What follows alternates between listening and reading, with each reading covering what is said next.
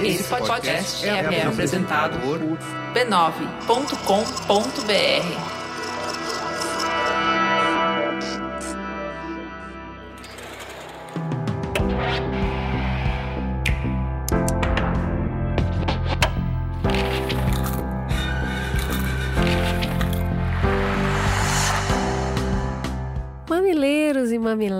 mamiletes, bem-vindos ao nosso espaço de reflexão a partir de produções culturais.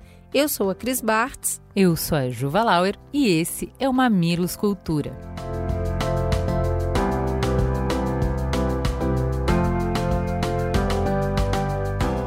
Hoje, o que inspira a nossa conversa é o show em comemoração aos 56 anos de carreira de Maria Bethânia apresentado ao vivo e disponível no Globoplay. Pelas mãos dos orixás, a cantora Maria Bethânia comemorou aí quase seis décadas de carreira e também dois grandes marcos na sua vida artística, que foi a sua estreia no show Opinião, que data exatamente de 56 anos atrás, quando ela substitui Nara Leão, e também em 2016 foi também num dia 13 de fevereiro que ela desfilou campeã pela Mangueira no enredo que a homenageava. Então, nesse 13 de fevereiro de 2021, o show da Maria Bethânia arrebatou os corações. Chorando, sofrendo, gostando, adorando, gritando, feito louca, alucinada e criança sentindo meu amor se derramando, não dá mais para segurar. Explode coração. Eu quero vacina, respeito, verdade e misericórdia. Oh, Juliana, conta aí qual que é o primeiro ponto que você quer destacar dessa obra. Para começar, Maria Bethânia, ela não é exatamente uma pessoa super, super apaixonada por redes sociais e tecnologia e tal. E ao contrário de uma leva de artistas que estavam produzindo ótimas lives, ela nunca tinha se rendido. Então, o primeiro ponto de destaque é que essa foi a primeira vez que a diva topou fazer uma live, fazer uma apresentação à distância, essa coisa fria da tecnologia, sem ter o palco, sem ter o público. Não foi um passo pequeno para ela e não foi é, um momento insignificante para os fãs, foi realmente histórico. E ela deixou isso muito claro. Ela falou: Eu sinto falta de vocês. E achei muito bonito que em matérias sobre a live, ela falou que para ela era mais como um ensaio. Afinal, é nos ensaios que não tem o público, mas você faz toda a interpretação do show. No caso da Betânia, isso sistematicamente centenas de vezes. Então, eu acho que é sair do lugar quentinho mesmo, porque é o que ela fala, de sentir falta dos aplausos. Ela fala, mesmo distante, eu consigo sentir que eu estou falando para muita gente e isso conforta o coração. Pô, confortou foi o nosso. Daí já chega o nosso primeiro ponto de destaque aí dessa obra, porque no momento em que aconteceu, em pleno carnaval que não existiu no Brasil, quando nunca antes na história desse país a gente precisou tanto de um carnaval, né?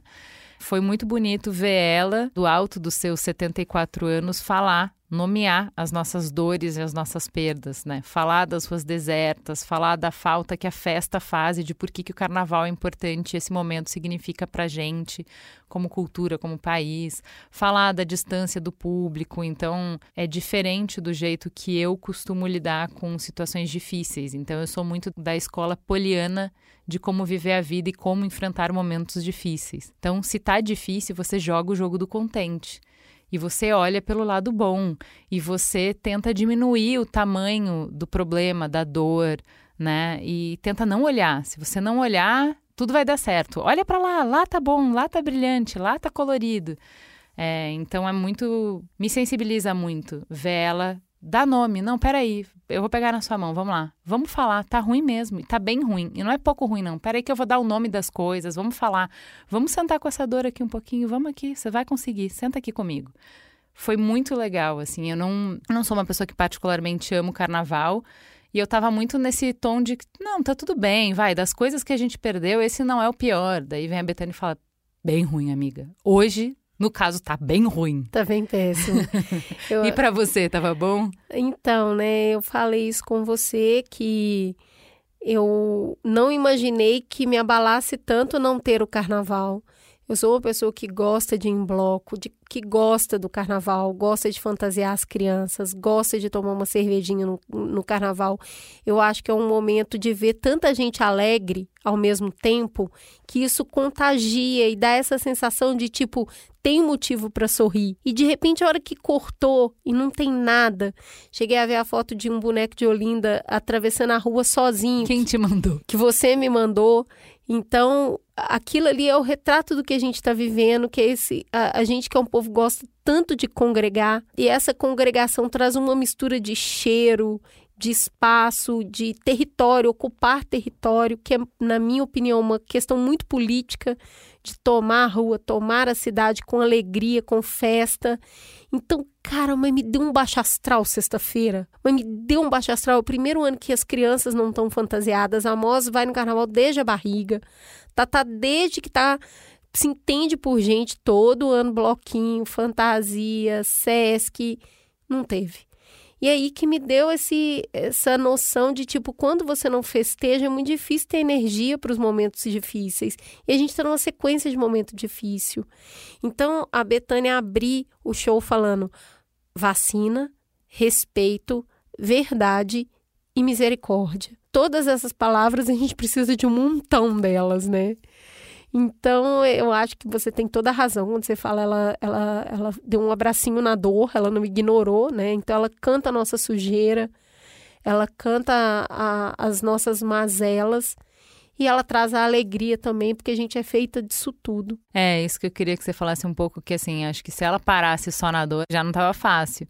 Mas o que é bonito nessa live é que ela aponta para dias melhores, né? Ela aponta para o fim do túnel. Eu achei muito legal quando ela falou que, apesar, olha isso, né? Pensando que ela ensaia e ensaia e ensaia. Então ela pesou cada palavra que ela colocou ali. Apesar das ruínas e da morte, a força do meu sonho é tão forte que tudo renasce e nunca as minhas mãos ficam vazias. E ela termina falando: ano que vem a gente vai brincar dobrado. E eu chorei nessa hora, óbvio. Eu fiquei muito Pô, emocionada porque ela fala assim que quem tem memória, quem lembra do que é bom, tem energia para buscar isso num futuro próximo. Então, esse resgate da memória, né? Ela tá ali comemorando também um desfile dela campeã na Mangueira, que é eu tenho memória, isso você nunca vai me tirar. Eu sei o quanto eu já fui alegre e feliz e é isso que eu vou perseguir. Então, lembrar desses momentos de congregação é muito importante, porque você fala: não, isso aqui é o bom, agora tá ruim, mas eu quero voltar para isso, então eu vou perseguir isso. É, mas é a certeza, é mais do que isso, é a certeza de que o ruim não é para sempre, porque a gente tá muito vibrando nessa vibe de que é o desmonte, é o horror e que tá tudo ruim e que não sei o quê, então parece que, que é isso.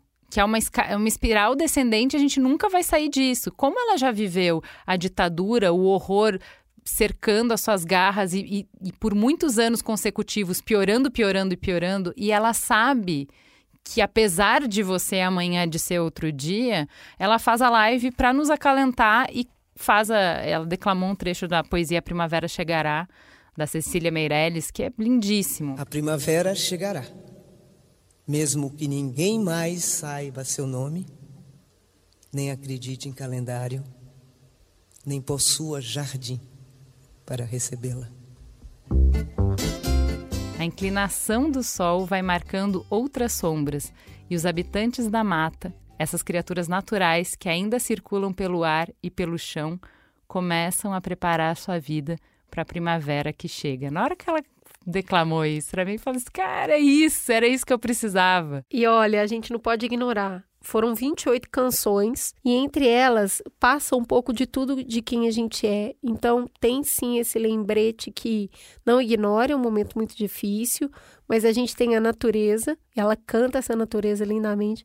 A gente tem religiosidade, então é a fé, é aquilo que você acredita que é maior que você e que há de, de confortar seu coração. E ela canta resistência, a força. A música 2 de junho de Adriana Cocanhoto, que eu entendo que tenha sido a primeira vez que foi cantada, é uma música que te fala assim: ainda é muito ruim, viu? Não desanima, não. Olha só, isso está acontecendo hoje. E eu vou fazer uma música para você não esquecer dessa dor. Então, mesclar isso com Explode Coração, mesclar isso com Onde Estará o Meu Amor, eu acho que mostra muito o que é o brasileiro, que é essa mistura de cheiro, de textura, de resistência, muita resistência, de gente que lutou para viver, então sabe o valor que a vida tem. E ela tá nesse meio, né, nesse meio político e intelectual há muitos anos, de uma mãe muito política e muito intelectual. Mas não só, né? Eu fiquei com essa sensação que eu não conseguia nem traduzir é, de uma brasilidade que não é uma brasilidade acadêmica, que não é uma brasilidade romanceada, né? Uhum. É uma, uma brasilidade muito autêntica, muito calcada numa realidade vivida, né? Das pessoas simples do interior, das pessoas é, refinadas do mundo das artes, é, do Brasil que sempre foi desvalorizado, o Brasil caboclo, o Brasil índio, que está muito nas músicas que ela cantou, o Brasil simplório, o Brasil sertanejo, o Brasil do samba. Então, assim, para mim, ela consegue costurar num repertório de uma maneira tão natural que você simplesmente olha e fala: tá, isso aí é minha casa, isso aí que é o que há de mais complexo e de mais bonito do que a gente é. Tá ali nossas dores, tá ali as nossas potências, tá ali a nossa beleza, tá ali as nossas feridas.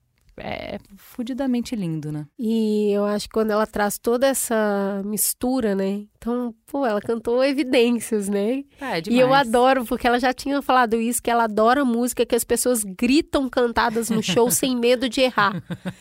Porque isso é catarse, né? Bom Quem demais. nunca levantou a mão e gritou? Tô cantando a música e aí você sente aquele movimento de turba que o seu coração tá batendo junto com o de todo mundo ali. E isso dá saudade, né? Dá saudade para quem gosta de gente, quem gosta de movimento, quem gosta de encontro. E show é sempre isso, né? É, é o corpo, território, arte. Então, o repertório, ele mostra esse não caber em um lugar só. E eu acho que isso que está na brasilidade. Não dá para eu cantar só isso ou só aquilo. Eu canto tudo, tudo aquilo que fala com todo mundo que mora aqui. Eu comentei com você que eu fiquei também muito movida pela é um, um momento que ela fala: eu sou o Brasil, eu moro aqui. É aqui que eu vivo, é aqui que eu ganho meu dinheiro.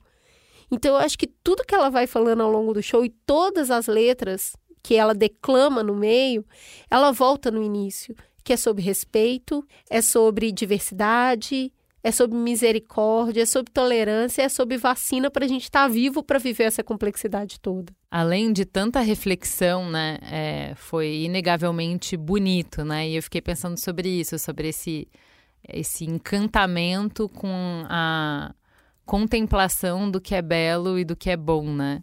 É, e para mim, duas músicas, particularmente para o meu gosto e pela minha história tal, me chamaram muita atenção, que foi o início da live, ela começa a capela com Explode Coração, uma música que acho que nunca tinha falado comigo. Nesse dia, assim, eu achei estupidamente bonito, achei um, uma experiência mesmo escutar. Inclusive, comentei para Cris que eu acho que o jeito certo de ouvir essa live é com fone, quero ouvir de novo com fone, porque acho que a experiência é melhor. E quando ela cantou Olho nos Olhos, eu falei, ah, isso apelou, né? aí você apelou, né? Vai cantar Chico, aí apelou. Então, assim, acho muito inteligente toda a escolha do repertório, faz refletir um monte, mas na hora que cantou Olhos nos Olhos foi sacanagem. Para mim, foi foda.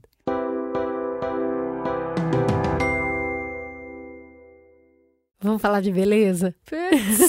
Vamos falar do que é belo? Maria Bethânia é bonita? Ela é bela? O que, que é aquilo? Fiquei impressionada. Me fez pensar muito, porque eu estou desde o ano passado muito às voltas com essa reflexão sobre envelhecer e sobre o que, que é beleza e sobre os padrões que a gente segue sem questionar muito, às vezes questionando muito e mesmo assim seguindo muito. O que, que é a imagem da Betânia cantando descalça, cabelo sem nenhuma forma, tipo, não é liso, não é crespo, não é ondulado, não tem cinco passos de rotina capilar, não tem. não tem botox naquela cara, não tem não sei quantos milhões em colágeno aplicado embaixo da pele, não sei o que mais, fios de ouro. Não tem. Silicones, enchimentos, não, não tem, não tem. harmonizações. Não tem. A gente ficaria até amanhã falando de procedimentos. Cara, é, a gente estava falando isso antes de começar, né? O que, que é poder? Eu acho que não dá para falar de beleza sem falar de poder. Porque você pode perseguir todos os padrões e ainda assim não sentir que você tem poder sobre a sua imagem. E eu acho que é isso que ela faz. Ela exala uma força estranha muito poderosa. Ela é uma grande bruxona que ela fala e você escuta pelo timbre da voz, pela imponência do nariz, pelo cabelo selvagem, pela roupa que não dá forma para um corpo, que deixa esse corpo ser livre ali, escondido ali dentro, com aqueles pés que estão ali desde os anos 70 caminhando, uma longa caminhada, cheia de ilusão, como ela diz. E aí você fala, eu quero, eu quero ter essa cara porque eu quero ter esse poder. Eu quero ter essa liberdade, cara. Na hora que você vê ela e você fala, é lindo, isso que eu tô vendo é lindo, essa mulher é absolutamente feminina e ela tá ótimo. Se eu for isso para mim tá ótimo. Você fala, cara, isso é possível eu posso mirar nisso aí. Isso é tão libertador que ela possa existir assim, que só ela pode, e aí porque ela vai lá e faz, eu também posso um dia aspirar, quem sabe querer isso aí. Eu, eu, fiquei, eu fiquei pirando nisso. E assim como Clara de Aquários, o cabelo é um personagem do show. Acho que ninguém mexe no cabelo igual a Maria Bethânia. Porque o cabelo ela tá todo para trás, né? Eu, eu sofro com o meu cabelo, que é um cabelo intermediário, né? nem liso nem anelado, tentando dar alguma forma para algo que tem uma forma que é dele. E ela colocou aquele cabelo para trás e ela mexe com uma, com uma graça, com uma doçura no cabelo. E qualquer movimento dela, para mim, exala isso. Muita certeza de quem é, muita certeza do espaço que ocupa no palco, na arte na própria vida. Então, ela nunca coube nenhum rótulo. Maria Bethânia não quis fazer parte da Tropicália, falou não, obrigada. Canta os ritmos que quer, se veste como deseja, usa o cabelo do jeito que lhe faz bem. Desde sempre. Acho que quem não tem uma figurinha de Maria Bethânia segurando um copo de cerveja com os peitos de fora, tem uma figurinha dessa que você manda para as amigas assim o dia que você tá de boas, tá sem a figurinha certa, gente. Pode pedir, Juliana Valauer também tem. Porque eu acho que é isso. E aquele vídeo dela com o Pitanga? Ai, mas ah, Então é isso, eu quero ser essa mulher. É pra aí que eu rumo. Falar de um ex-amor olhando na cara dele, hã? Não faz isso, Benedita, não vai gostar. Imagina, ela sabe da gente. Gente, melhor vídeo, né? Melhor ex-amor. Então, eu acho que enquanto mulheres num Brasil que a gente envelheceu a olhos vistos em 2020, quanto mulher nesse Brasil também tem que agradecer isso que a Betânia trouxe nesse show. Apenas isso. Obrigada, Betânia. Obrigada por tanto. Tem só uma coisa que eu não descobri, se alguém souber, eu queria que me escrevesse, de quem é aquela cadeira que estava no palco. eu sou apaixonada por design de móveis e a hora que começou o show, eu falei, que trono é esse? Porque, ok, é um trono para uma rainha, mas se alguém souber quem desenhou aquela cadeira, eu queria muito saber. Ela é maravilhosa. O show tá incrível, disponível na plataforma Globoplay. Procure saber, gente, é muito bonito. Ouça com o coração. Obrigada, galera. Até semana que vem. Beijo.